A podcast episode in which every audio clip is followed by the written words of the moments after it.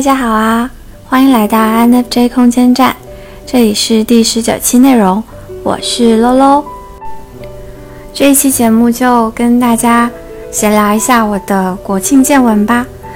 现在也是嗯节后复工第一天嘛，因为是凌晨的红眼航班，所以说身体还没有恢复过来，今天就休假了，所以脑子现在还不太清醒，就想着。也没事儿干，就跟大家聊会儿天吧。首先，我这次国庆是一个人去啊仙本那学潜水。为什么学潜水呢？是因为我很怕水，就是我是一个非常喜欢做一些叛逆事情的人。我非常非常怕水，我也是今年五月份才学会游泳的。就是在这之前，我觉得我应该都不会再想去捡起。学游泳这个技能，但是后面确实会觉得说，总是怕水不行啊。就是水水水性好，它其实是三怕是一种保命的功能吧。所以还蛮想借此机会，就一鼓作气的把跟水有关的恐惧都一一克服了。五月份的时候，就是花了大概八节课左右，七八节课吧，把嗯。蛙泳给学会了，就是只能说会，不能说游得好。然后后来去普吉岛的时候，第一次下海，在海里，我感受到了巨大的恐惧。嗯，但是当时很好的同伴告诉我，他说不能，他说不可以怕水哦。就是这句话就很像一句咒语，你们懂吗？嗯，怎么说呢？就是如果。我是跟别人去，可能其他人会说：“啊，你怎么样了？你还好吗？你要不回船上去休息一下吧？你呃，要不缓一缓，或者你别下来了，这里太危险了。”就是可能别人会附和着我对水的恐惧，然后让我去呃逃避它，或者说让我先去不要去。管它，就是不要放大我的恐惧，先去让我回到岸上，让我在我的舒适圈内好好调整一下。但是当时的同伴没有，他就是说不可以怕水哦，就是很像一种嗯起始句和命令语句，就很有趣。我当时就在想，我首先我首先第一个想法就是我为什么不可以怕水，然后其次在想，嗯。那我水为什么对我来说是可怕的呢？我要怎么才能够不去怕它呢？大概是带着这样一种心情吧，所以后面也对潜水有了一种想要挑战的呃心思。就是我学潜水完全不是因为我想去看水底的世界，我只是因为知道潜水。这种就是休闲潜水，它也是一种需要习得的技巧和技能嘛。那我觉得，相比于游泳，它会更深度一些。那我如果掌握了一种更深度的技能之后，我或许对水的，就是水的神秘色彩，在我眼前就没有这么大了。那我或许跟它建立了更深的连接度之后，我或许就可以啊解开我对水的恐惧了。大概是怀着这么一种心情。去报的潜水，而且是独行，就是因为想着说以前自己也不是没有出国读过书嘛，交也也交换过一年嘛，那也到处走过嘛，就你说害怕肯定也不会害怕，但是可能这一次确实是很久违了，所以当我落地到了之后，因为仙本那其实如果去过人都知道。我实在是觉得，如果不是喜欢潜水啊，或者浮潜啊，或者就是如果你不是喜欢去做一些跟啊海洋有深度连接的一些啊动作的话，其实没有必要去到那里。就是如果说你喜欢度假的 vibe，你大可以去泰国、去普吉岛、去三亚、去巴厘岛等等，就是那些海岛风，它是又浓的，然后其次是它可能条件又好。仙本那实在是非常破旧的一个地方，也也没有那么的 fancy。就是我其实我感觉大部分的人去那里都是为了潜水的，或者说跳导游的。那我其实经常刷小红书会看到一些游客的 report 说，如果呃就是说去到了仙本那感觉挺失望的之类的。就是我能够理解他们失望的点就在于，就是一切都没有那么 fancy，就是一很破旧，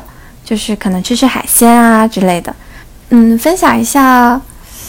出游。当天晚上吧，因为因为为了省钱嘛，也是选的啊红眼航班出行。那是我第一次在凌晨十二点过后打车还会堵车，就是可能国庆大家都扎堆出行，所以我也是时间将将够掐着点去 check in 的。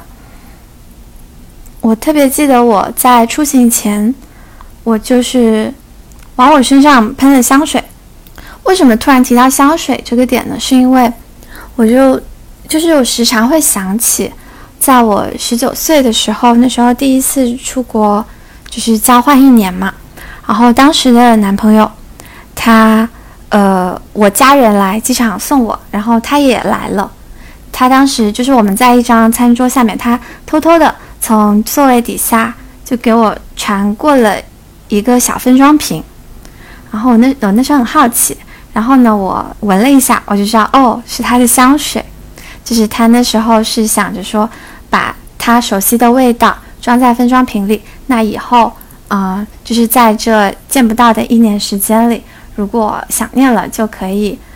再去找到那个瓶子，去回溯这个熟悉的味道，就仿佛它在我身边一样，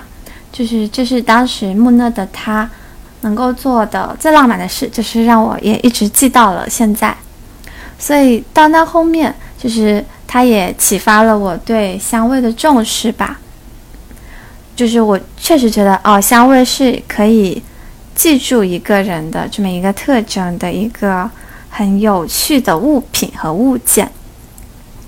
所以，就比如后来啊，自己又有了喜欢的人之后。就是当两个人分开之后，他淡出我的生活之后，我也会下意识的去把属于他的那份味道给买回来。所以我出行前的时候，我就往我身上也喷了一下，然后就是两种香水混合在一起，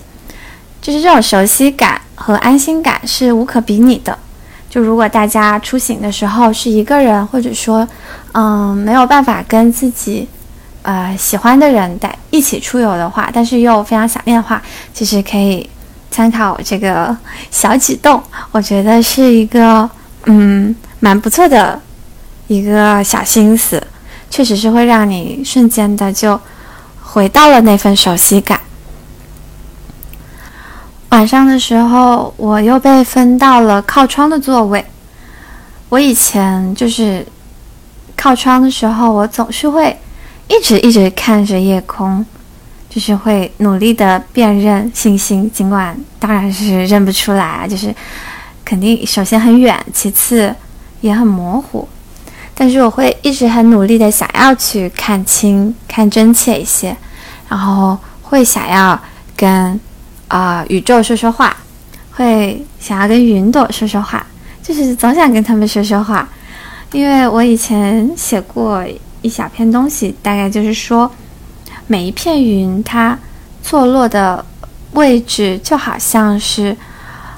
对应着舷窗的每一个窗口，就每一个人他都可以把自己的心事寄托在每一片云朵上，好像说出来了，云朵就会把它给带走，带到宇宙去，说不定会实现，说不定也会把你的一些糟糕的坏情绪给。带走，就等等这样。其实它有点影射的，就是你想把你心中的一些污秽，或者一些杂念，或者一些难解的，或者一些期待的，你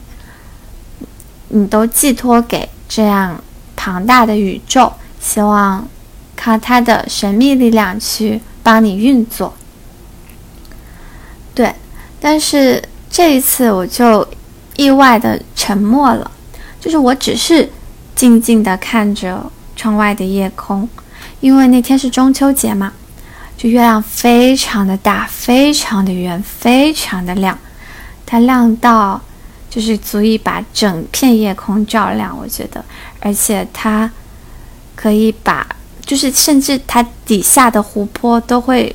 被这样的月光给照亮到，就是我可以看到底下反射了亮晶晶的一大片湖面，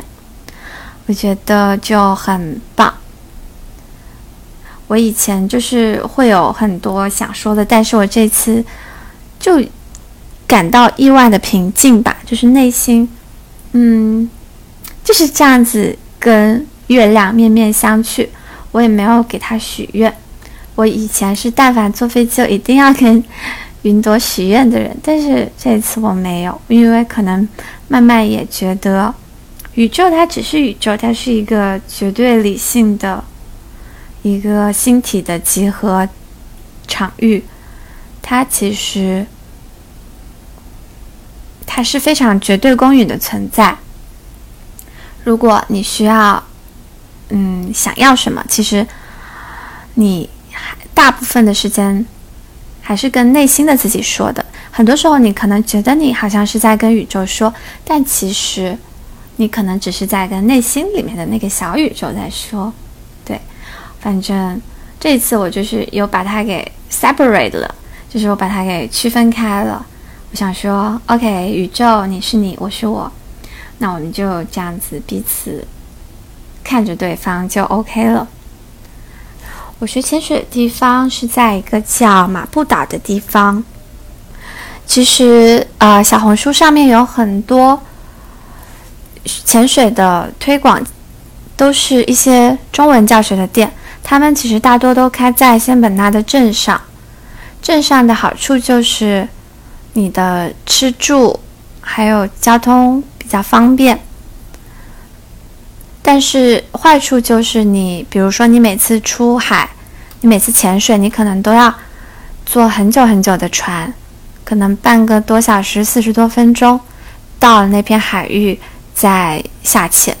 但是我选的这个呢是啊很好的朋友推荐的，它相当于说是直接在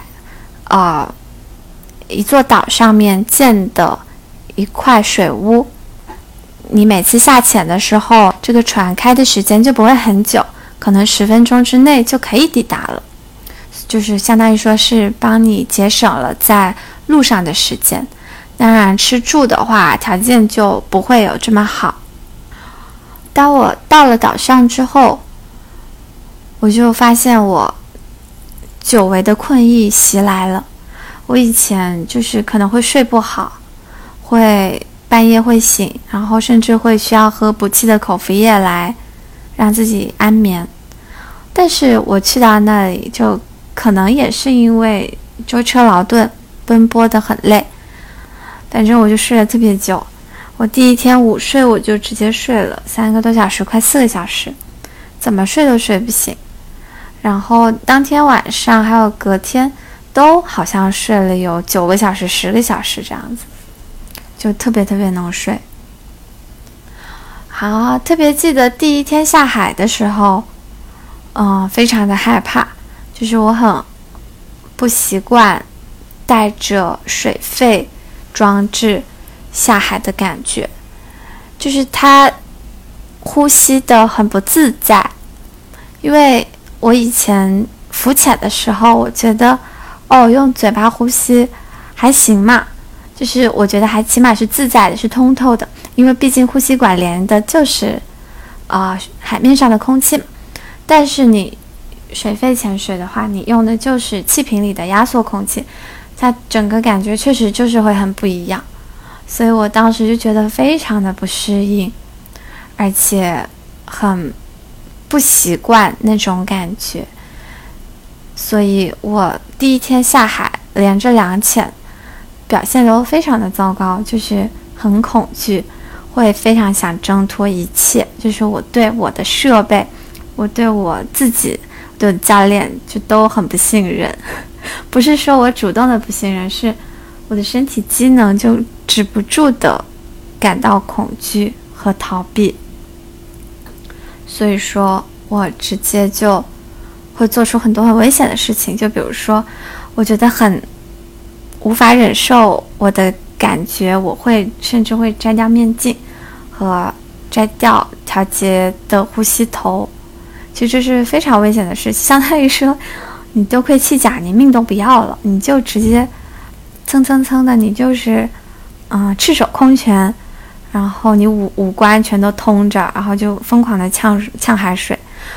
我也不知道我怎么想的，我当时就是想赶紧的浮上海面。我想回到我熟悉的呼吸方式，我不想用这个东西。然后当天因为表现非常的差嘛，我自己也很不好意思，我就我自己在甲板上就爆哭。那天的夕阳特别好看。那天的夕阳大概是我下了那么多天海见过最好的夕阳，就在我第一天下海。但是我并没有享受它，我并没有说完成所有的动作。Finally，浮上海面，就是在大海里飘着看夕阳。我没有，我是一个人在船板上一边哭一边看夕阳。而且我当时狂咳嗽，因为，呃，灌了很多海水，每每咳一口都是海水，然后还有血水，就在想怎么办？我我真的还能考吗？我我好像没有办法跟他好好相处。然后回去之后我就非常难受，因为很冷，我就觉得我发烧了。然后当天晚上确实整整个身子就在发热，还好我带了布洛芬，我就吃了一颗。然后当天晚上我没有把浴室门关好，然后还有老鼠进来，巨恐怖，我就很害怕。就本来烧的迷迷糊糊的，烧了可能一个多两个小时，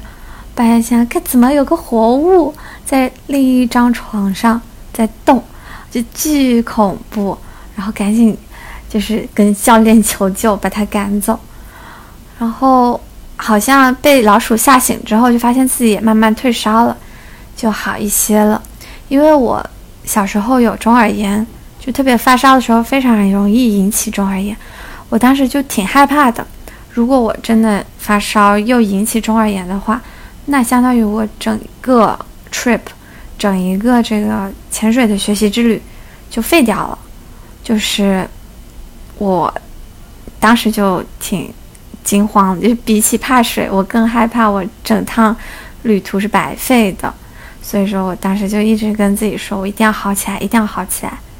所以第二天退烧之后，我就感到就是惊喜万分，然后慢慢的也回归平静了。因为你知道，恐慌没有用，就第二天其实还是害怕的，但是已经会跟自己说。害怕是没有用的，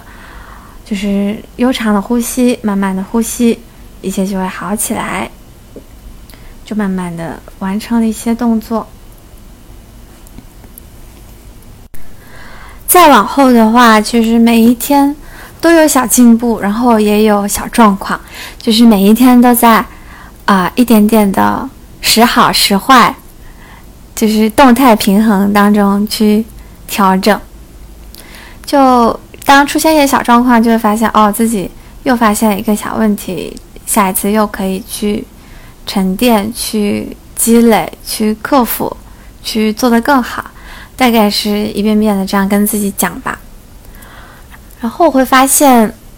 大家每次就是其他的前伴们，每次下海之前，大体都是比较期待和兴奋的，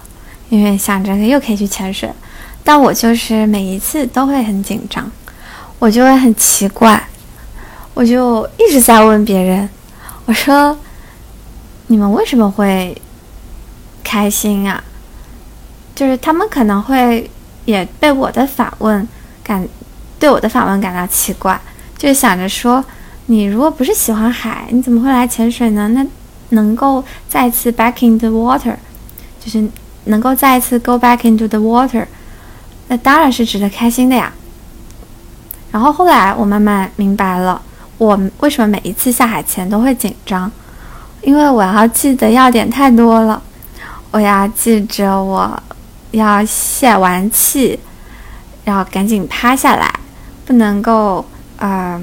一屁股坐在沙地上，也不能够点充 B C D 太多，让我整个人飘起来。我要保持中性浮力，我不能踢到珊瑚，我不能够，呃，扬沙等等，就是有很多 to do，就是我要记住的，就好好像这一些是被我列为优先级的，我要做好了这些，我才能够去好好的欣赏海底的美景。但是通常这些呢，又是。我在整个潜水当中过程中都需要去注意的点，所以我时常觉得我在潜水的时候，我的注意力是五五开吧，或者甚至是六四开。六是放在我要注意我的技巧上面，四才是放在欣赏有哪一些海底生物和美景上面。所以我每一次下海前，我都觉得这是在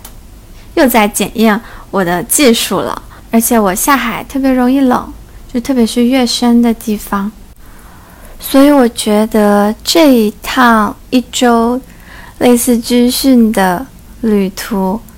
主要还是帮助我去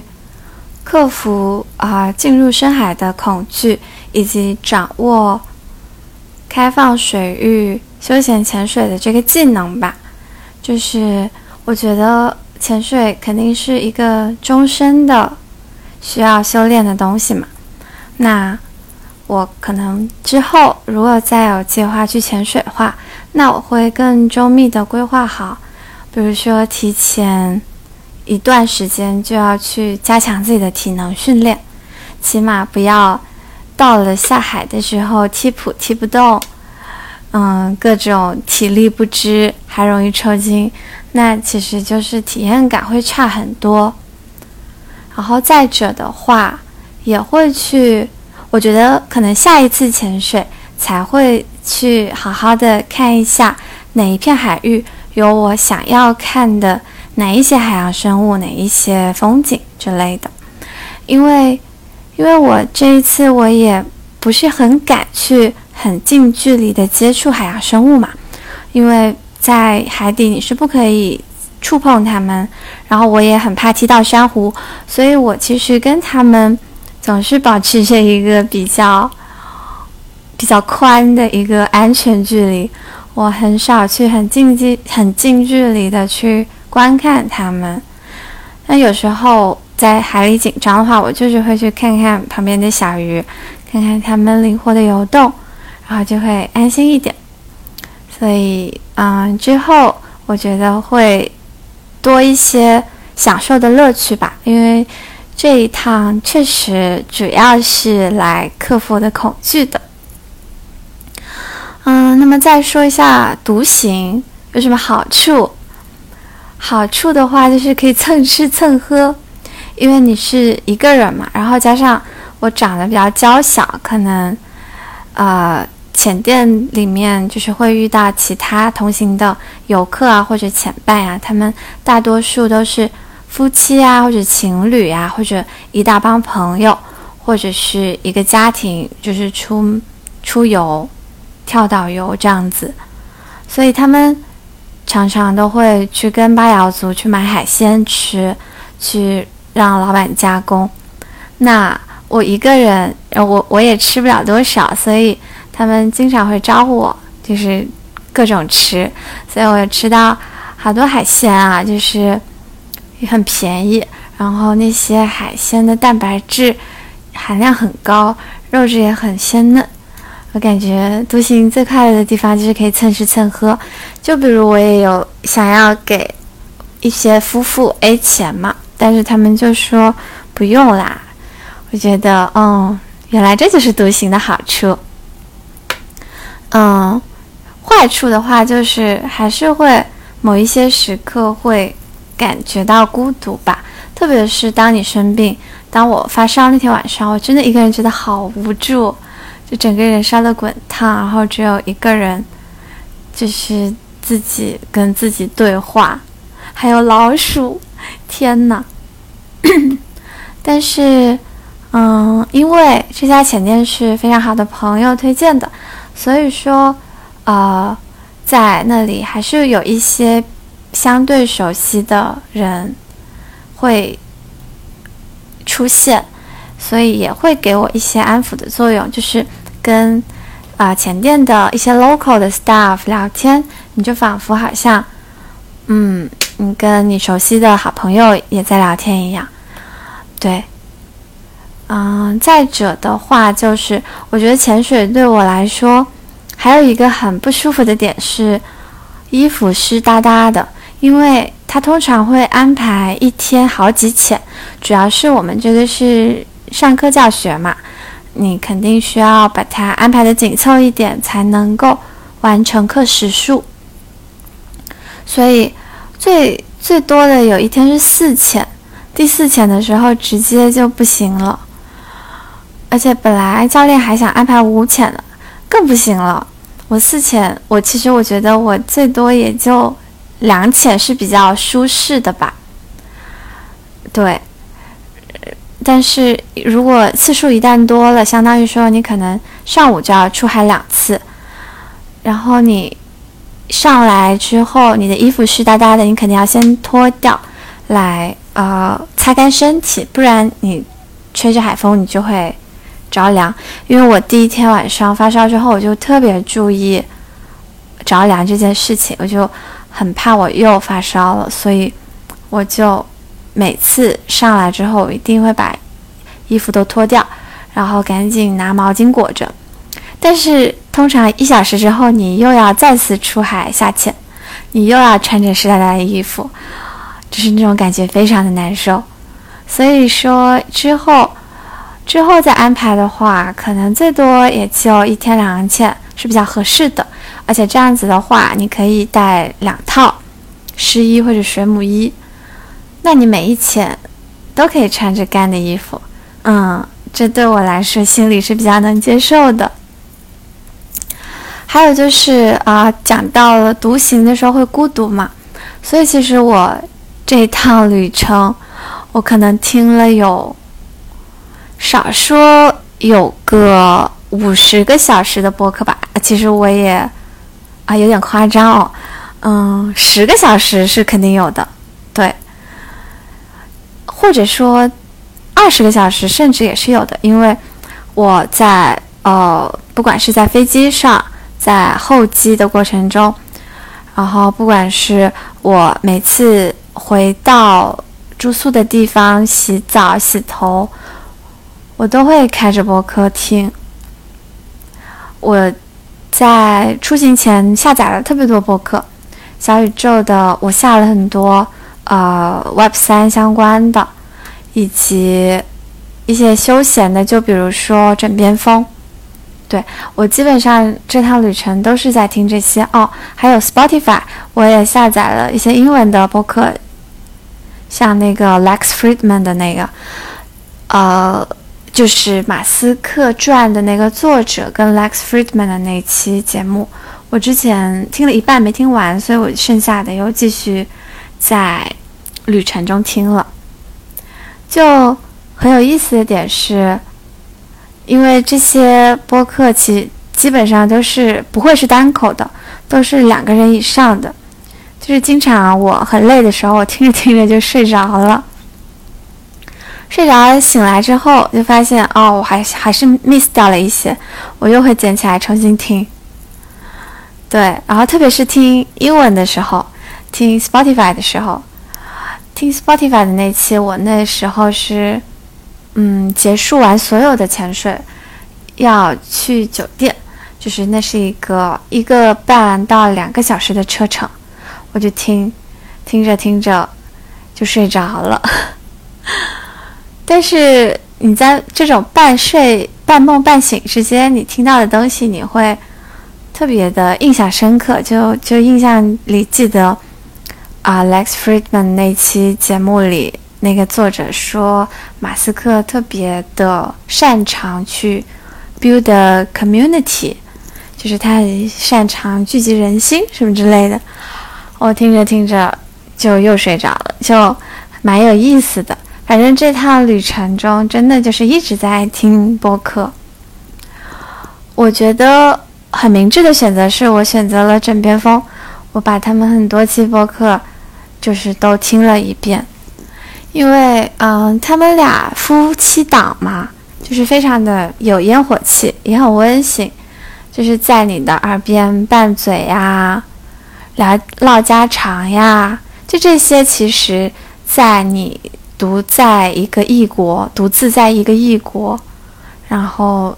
嗯，做一些有有挑战、有危险的事情的时候，有这样的节目存在，其实是对心灵非常大的安抚。我觉得，所以之后如果我再有出行、独行，我相信我还是会选择听枕边风的。我觉得他们非常非常的治愈，特别是我在啊去程的飞机上，我听了他们从 Fuji Rock 回来的那期节目，关于旅行的记忆、亲昵感之类的，就是有两期觉得听得特别特别感动，就是听着会，就是会被他们这样朴实又温暖的话语而打动，就是会热泪盈眶，真的很感动。哎这种互相滋养、互相陪伴，又互相启发、一起共同进步的好的伴侣关系，真的是太令人羡慕啦！嗯，还有呢，就是这一趟旅程，我毫无防晒。其实我是有有有准备的，我是准备好了防晒泥，就是因为要保护珊瑚，不能够。啊，涂那种对海洋、对珊瑚不友好的防晒霜嘛，所以防晒泥是比较物理防晒的一种，相相对于物理防晒的一种形式。所以说我当时出行前其实是买了的，但是去到之后发现我没办法一心多用，就是如果我要好好上课的话，我可能没有办法在意太多我的外在形象。因为我也很怕我涂的不当，就是面镜进水了怎么办之类的，所以后面干脆就觉得算了，不涂了，就直接这样吧，就是啊，纯天然的融入进 local，非常非常的东南亚化。其实前几天我觉得倒没有很晒，因为你在船潜的过程中，你晒的机会不是很大。是到了后面，嗯，比如去士巴丹的时候，在船上要等很久，以及说在海上也要漂很久，然后真的是暴晒，就非常的晒，直接就是把肌肤裸露在阳光底下。但是因为那时候也已经临近尾声了，你也没有太多心思去再做防晒，就觉得，哎，来都来了，就这样吧。留下点印记吧，那就，所以我的脸巨黑，然后双手像戴黑手套似的。我已经很久没有这么黑过了，因为我从上大学开始我就非常注意防晒，我很怕晒黑。然后这一趟旅程就让我觉得有点返璞归真，嗯，就是不去 care 那么多其他的感觉。就只是放任大自然亲吻我，嗯，也是蛮有意思的。最后的话就是，我觉得前店的那些马来西亚岛民们真的都非常好，跟他们聊天也非常的快乐和有趣。特别是啊，老板的儿子就是太子爷，他真的是一个非常 nice 的人。他给我的感觉就像一片大海，又像海龟，就是非常的沉稳，可以给你满满的安全感和安心感。你跟他说什么，他都会照单全收，然后他会告诉你没关系的，他都明白你的所有恐惧，他都明白，就是慢慢来就会好了。就是，其实就是这样简单的一些话语，就是能够让你迅速的安安定下来，平静下来。我当时还跟他说：“我说我想要给你两个 promotion ideas，就是因为我发现小红书上的推广基本都是中文前店，就是我没有见到他们有其他的推广在上面，但我觉得他们很好，所以我想给他们出一份力，所以我说，嗯，第一个我就说的是，我体验了 scuba diving 之后，我发现它真的是一件还蛮危险的事，可能对我来说吧，我对我这个，嗯，虽然已经拿证了，但我觉得依然是一个不太娴熟的一个潜水员吧，所以我觉得还是对于小白来说，还是有蛮多危险因素存在的。包括老板也跟我说，就是我有问他，我说，呃，你觉得自，我觉我说我觉得自由潜特别的危险，我觉得是呃，甚至比呃 scuba diving 要危险多了。他说，啊，technically 是的，就是技术上确实是因为自由潜你需要自己主动憋气。然后没有任何的水肺设备，然后要下潜到这么深，但是 physically 的话，物理上来说，其实水肺潜水会比自由潜危险的多。他说，因为我们全都仰赖于气瓶，那么如果气瓶里的气体它不纯，它嗯有杂质，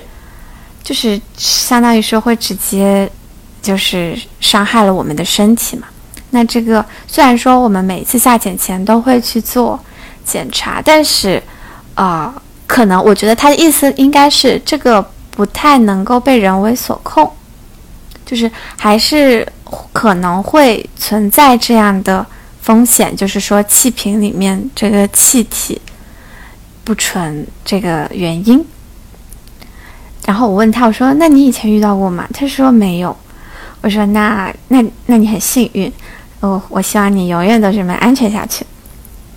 所以我跟他说，我说体验完之后，我发现安潜真的很重要。